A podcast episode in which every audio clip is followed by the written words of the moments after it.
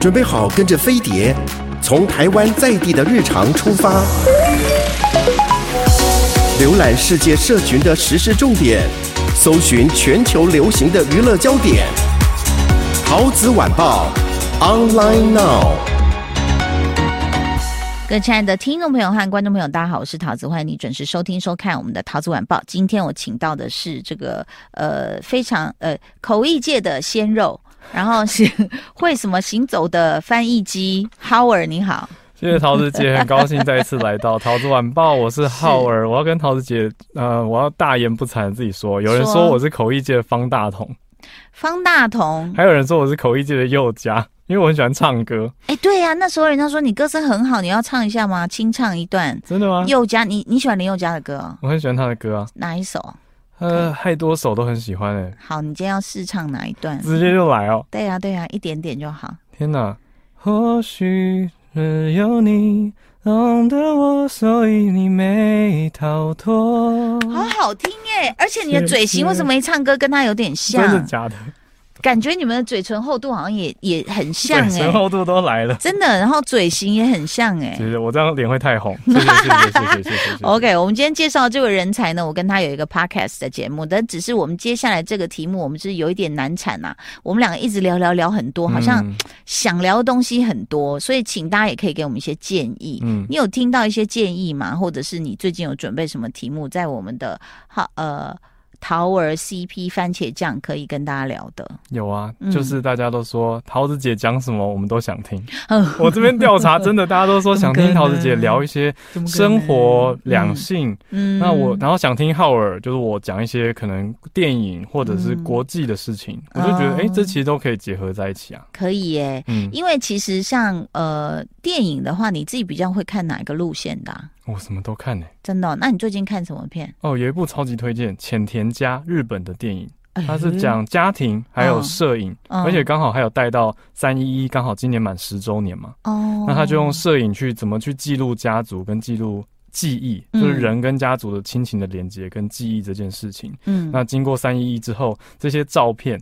你知道很多人家其实被冲走了，嗯，可是照片还在，嗯，那家族里面如果还有人的话，回到这个东北的地方去找到了照片，他就跟自己几十年前的在地产生的那种记忆的连接，或者是那真的会很感人，就是里面有会很悲伤，不会，我觉得他处理的很中肯，就是不会过度的煽情悲伤，也没有要假装阳光正面，他就是真实，就是你经过了二十年以后找到找到自己老家的照片，因为可能你十年前。就已经离家了，嗯，所以你离家不只是这十年赈灾的事情，你过了那么多年，嗯、找到照片以后，很多人就看着照片说：“老爸，我终于找到你了。”嗯，那种感觉就是哇，天哪，嗯，就是记忆，人的记忆跟家族还有摄影可以怎么样连接在一起？这种电影我就会觉得超级棒啊！就它也不是什么巨大的大制作，也不是什么特效很多，可是我会觉得它很贴近人性。嗯，但其实我我在观察这近年来哦，这个呃日本。还有韩国哦，当然好莱坞其实我们从从小可能看了很多韩片，嗯，但是其实后来你如果你看了很多韩国片，你会有一点点觉得。日本片偏比较慢一点，tempo 节奏对对不对？哎、欸，我也我也这样想哎、欸。对啊，所以其实会，嗯、呃，也不是说看不进去，就是说你要精神状态要蛮好的。我觉得是韩国片这几年很往好莱坞的快节奏去靠近。嗯，那台湾其实或者我们在大城市，不管不用讲台湾哦，那北京、上海，嗯，大城市看的大多其实是好莱坞，嗯，这种大制作、快节奏的，所以会比较习惯，也养成了一种偏好。嗯，那这。个时候接触到那种快节奏韩国片的时候，就会觉得啊、好过瘾，嗯、很快就知道谁是好人，谁是坏人。嗯，那哪边寄出了一种杀手锏，就制制衡另外一方，结果就爆出一个冷门，这种我们就会觉得、嗯、哇，很快。可是日本相对真的比较慢。嗯，像刚刚我讲的这部《浅田家》，我自己看有中间有几段，我也觉得好像可以加速快转哦。因为我们现在在网络上看影片，随选视讯或者是 Podcast，、嗯、最大的特点就是。我只要想加快，我就加快。我觉得这很恐怖。我看到我的小孩每次都拿起遥控器这样，咔咔咔咔，我真的十五秒、十五秒、十五秒，一直往后这样，然后你就会觉得说，呃，我其实没关系，我还是可以看一下那个十五秒，你知道吗？就是年轻人有点急，更没有耐心了。那其实我当然，因为你刚才讲这个前田家，我就会想到像《四肢愈合》的电影，嗯、就是说，其实有时候呃，快当然会让你觉得爽，嗯、但是其实当它慢慢酝酿的时候，它又很像去年金马奖《亲爱的房客》那部电影，其实。他他其实节奏算比较慢，但是真正你都去了解到这个角色的背后曾经发生了什么事情，然后最后一次炸开的那种呃那种呃冲击，嗯，我觉得就不会是就是跟快节奏的又不一样，不一样对不对？但是你你的观察，你觉得现代人有多少耐性去？你知道越来越什么方面他们还有一点耐性？觉得吃东西有慢慢来吗？我觉得大家还蛮乐意为了吃去排队的啊。嗯，这个好像是唯一他们可以等待的事情。对啊，对不对？然后你说，比如说观影啦，或看这些，然后阅读已经近年来在减少了，嗯，或甚至比如说改变形式了。因为虽然看纸本书的人、嗯、人口也许在减少，嗯，可是对于内容的需求，嗯，跟想要。就是大家也许会透过声音媒体的方式来接受资讯，或者是有声书，让别人来读给你听，或者是演给你听，或者是用影片的形式来呈现。嗯、我其实很难讲这个到底是好或不好，因为接下来的常态就是影音，特别是短影音的内容会成为王道嘛，越来越短。对啊，就是反而这其实也挑战。内容制作者的产制能力啊，嗯、我要怎么样在几秒内让人产生兴趣，还可以得到资讯？嗯、不过碎片化倒是一个。很明确的真相，就是真的在往这个方向发生。就我觉得现在的人真的是，我我觉得是不是一个集体的精神分裂哦？就是说，我们已经呃永远在赶往下一个地方，嗯、在这里你的心都不在这里，就是觉得我待会要做那个，我要做那个，做那个做那个，然后到了那边之后，你又说好，那待会那下面是什么？嗯、就是其实已经焦虑到一个极限了。所以我们待会再来继续聊哦，那个有关这个 Clubhouse，待会我再跟这个 Howard 说，我听到了什么。昨天我就说。我我在跟一个年轻的导演聊天，然后讲了 Clubhouse。嗯，我说：“哎、欸，Clubhouse 是退烧吗？”那那个导演还蛮年轻，他说：“嗯，我觉得退烧了。”我说：“啊，真的吗？这么快？”他就下了一个定论，他说：“我觉得那时候红是因为这样，就是因为过年嘛，哈，大家没事干哦，才有机会。”他说：“因为 Clubhouse，他觉得是真的要很专心的去面对它。嗯、如果你不是发言者，你或许还可以洗脸刷牙什么的。嗯嗯。好、嗯，但是如果你有发言者，或是甚至聆听到后来的时候。”他，你真的是很全神贯注在这个媒体上，嗯，那所以他说，大家其实现在手边那么多事情，然后就就呃，又过年的时候的那种闲散的时间没有了，嗯，所以他认为是退烧了。讲的太棒了，因为我有研究，嗯、这算两种听觉媒体，嗯、第一种叫做专注型听觉媒体，在英文叫做 lean in，就是你要往前倾，你要很专心听，靠近还要参与。嗯、那另外一种叫发散型，就是 lean back，嗯，你往后稍微。放松一点，翘个脚啊，然后一边化妆一边煮东西，一边打做家事，嗯、听都没关系。那广播其实比较像是这种 lean back，它比较是发散式，那也是一种陪伴，也是一种诶给大家一些声音的刺激，一些想法的交流跟思考。嗯、不过 Clubhouse 因为要上去讲话，嗯，要参与，还要看现在是谁在讲话，要蛮积极的用，所以其实是蛮费精神的。对、嗯，所以短期内我真的是。我也我也认同，看到很多用户都没有那么积极的在在用了。可是我观察到一个趋势是，大家会为了自己喜欢的人留下来。嗯，比如说桃子姐一开房间，还是会有很多很死忠的，就是进来说：“哇，我要赶快加入。”那那种感觉就是，他其实是为了你而留在这个平台上，他不是为了这个平台，所以他的爱是给。主持人的，所以我们才越来越有压力，越来越少出现。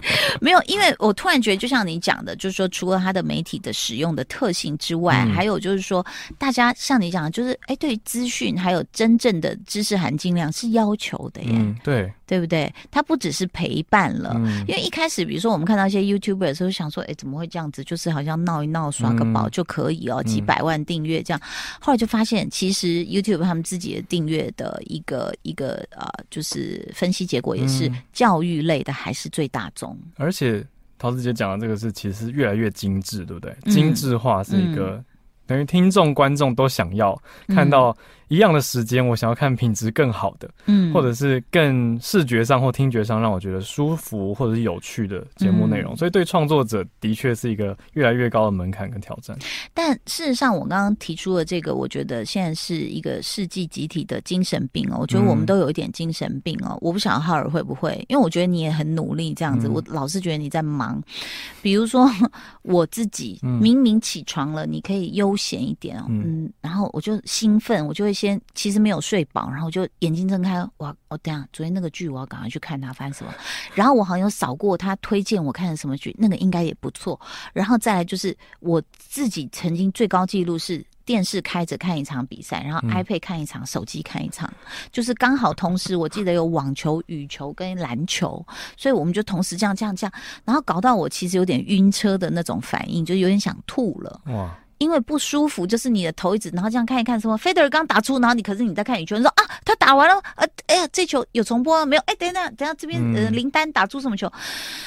你知道，我经过那一次之后，我就严格的控制我自己，一次只能开两个，还是两个，不是一个？对啊，你会有这个现象吗？会啊，嗯，尤其像我们。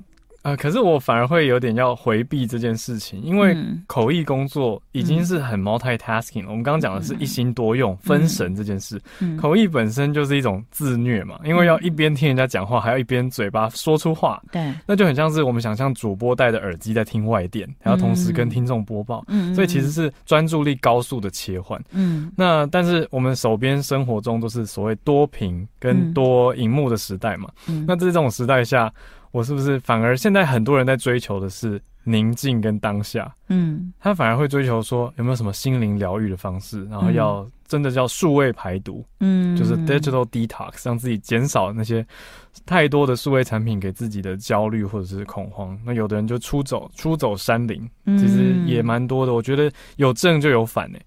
所以蛮多相应的是在强调疗愈、安静、独处、嗯，自由自在，没有任何的连接或讯息打扰的时光。所以我我另外又因为自己本身经验关系，我就会想到说，这个山西带来的亲子冲突如何乾坤大挪移，变成亲子的那个融合，嗯、就是融洽相处时间。嗯、因为比如说我儿子他最近在玩呃灌篮高手，嗯、然后就会在那边啊妈，你知道工程吗？工程良田，我说那不是灌篮高手？对对对，我跟你讲。他绝招是什么啊？然后三井寿什么呢？然后我发现他玩的很入迷了之后，嗯，接下来他就开始想要看看动画。嗯，那我就说，哎、欸，你平常呃，就是一到四、一到四五的晚上才可以嘛，哈、嗯。然后一到四你不准看那个手机，哈、嗯。然后就变成我们一起在看《灌篮高手》的动画，好复古啊！亲子时光，对，就是。天呐，他那个主主题曲一出来，你知道吗？那是唯一他们没有快转的东西耶。嗯、我反而觉得感动。我想说，What？怎么会变这样？你们什么东西都快转？哒哒哒哒哒哒哒哒哒。然后我老公反而说可以快转了吧，因为他觉得这首歌已经听很多年了嘛。可是不要，我我儿子就不要，就这样。正喜欢。然后我就觉得。这是个什么世界？我已经真的有点被搞到精神分裂了，你知道吗？就是怎么我们又听回去原来那个几十年前的东西，嗯嗯、然后那那时候更疯狂的是，他们还小的时候，我跟我老公我带他们就是去那个，哎，叫神奈川吗？湘湘湘南那边，南对对对对对，江之岛对，去看那个平交道。我老公还穿了球衣，我们还在平交道那里拍照，然后那时候就是很。疯狂，然后看那个平交道，然后看那个月台，嗯，就在海边这样子。然后小孩不知道为什么，然后到现在我就说：“小龙，你记得？”他说：“我记得。”哎，妈妈，原来你们就是去这里这样子。嗯，所以他就是变，我们也在啊枪林弹雨中，你知道吗？就是在想说怎么办？这个子弹扫过来了，我小孩眼睛会不会坏掉？他会不会变笨？他永远在看这个，怎么样又把它变成呢？啊，这太极拳。你知道吗？四两拨千斤，把他弄出去，然后来我们一起亲子共处，然后陪着他，然后能够呃，就是内容，如果打架什么哦，不可以打架啊，嗯、什么什么。你看他是不是白痴啊？蛮、嗯哦、好笑的什么？嗯、我觉得每天都在面对挑战。其实我觉得，以我自己的经验来说，我很爱看电影这件事，其实从我老爸老妈来的。我老爸老妈都是做传播相关的工作，嗯、所以我从小也。不自觉，耳濡目染，因为爸妈爱看影视的作品，嗯、他们就会说：“来来来，这部电影很好看，我们一起看。”嗯，那家里有一些录影带嘛，那个年代、就放录影带以后，就会变成一个亲子时光。其实跟桃子姐家是一样的概念，嗯，只是说它其实就是你说家长选品。或者是孩子选品，嗯，那哪一边愿意去接受跟一起看这个时花这个时间欣赏这个作品，那就会变成一个共同的回忆啊，嗯，那以后想起来就会，哎、欸，那是我跟爸妈一起看的，嗯，或者当时我们聊到了什么话题，其实我觉得这样蛮棒的，啊，嗯、而且以现在来说，反而不乏这样的作品，我们选择是好多好多，反而爸妈在想的是说，哎、欸，我要选哪一部最可以，嗯，跟小朋友也有共鸣，嗯，我觉得这个反而是一个新的。机会也是一个挑战吧。是，那当然还是推荐你们的全球串联早安新闻。我觉得就是爸妈如果带着小孩一起去赶这个上课啊，嗯、或者怎么样，就是可以一起去做这方面的资讯的这个补充，我觉得是蛮好的。谢谢陶子姐，我觉得我们这个可以再娱乐一点了 就是以亲子来说。刚刚在跟这个 Howard 聊到了，事实上我们可以聊很多事情啊。那当然也包括像是来自这个全球串联早安新闻里面，我看到说防弹少年团他们三月三十。十号这个 Twitter 的发文，嗯嗯嗯，就是 Stop Asian Hate 这件事情，哦，真的哦，这个事情其实根根据你在每天早上看到的国际新闻来说，它还是在继续蔓延，还是有稍微被大家的呼吁稍微遏制嘛？遏制，对，还在蔓延呢，其实蛮糟的，因为这两天我们持续关注，也持续串联嘛，嗯，所以就会收到有一些听友，他本身就住在国外啊，嗯，那。Asian hate 这件事情在亚洲当然比较不会遇到，是都是在非亚洲的地方会发生嘛。那这些听友就会传来一些影片，或者是影片呐，是真的有人在，比如说地铁拍到的，或者是路边嗯侧拍，要不然就是大楼的闭路电视，嗯，刚好监视器拍到的一些画面，嗯、看了真的只能是用心碎来形容，就是为什么会有人把。年纪比自己大那么多的人推倒在地上，还踹他，而且大楼的警卫可能看到了，嗯，可是却没有任何的反应，不报警，也不上去搀扶，也不制止，嗯，甚至还有警卫跑去门口看了一眼以后把门关上，嗯。嗯，就会让大家觉得心寒吧，就是天哪，这种概念怎么会变成？真实，而且在我们身边发生这种歧视变成行动，是很可怕的一件事情。嗯，它是不是还是发生在稍微就是说，呃，有人说是中部或东部会多一点，西部还多吗？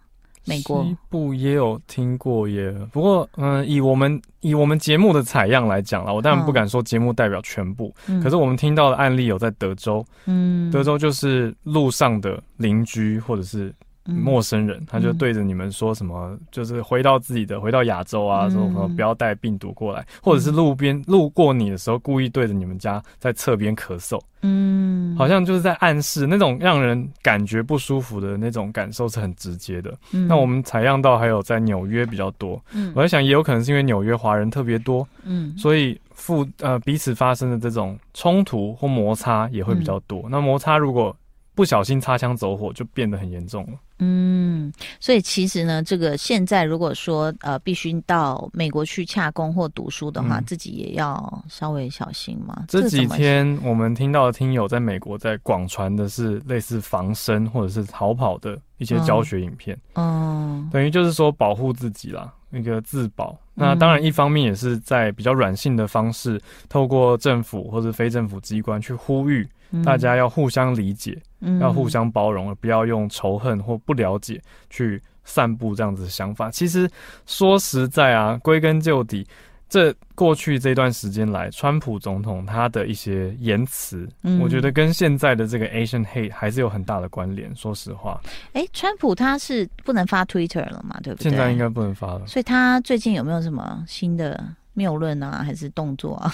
最近有一些关于 听说小鹿有一点觉得无聊，当他不能发 Twitter 之后，对，我们都开玩笑叫他川川嘛，因为他以国际新闻来说是一个很特别的角色，嗯、会有新的创发跟新的言辞。嗯，可是他最近倒是没有太多的言论，就因为少掉了社群媒体，真的会少掉蛮多版面的。嗯、他最近只有针对 WHO 对于疫情来源的调查，嗯，有发表一些想法，比如说，目前 WHO 是说不够证据支持或证明病毒是从实验室人造的，嗯，但他也没有否定或肯定，他也还没有办法告诉你说啊是蝙蝠，没有，都还没有明确的证据，只是目前可以断定的是说他。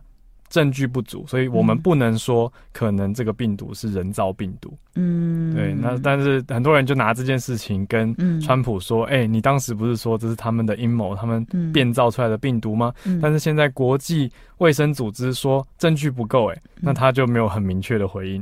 啊，那我觉得他变了，还是他最近生病了？要不然他就应该直接会 diss 那个组织啊。太久没看到他了。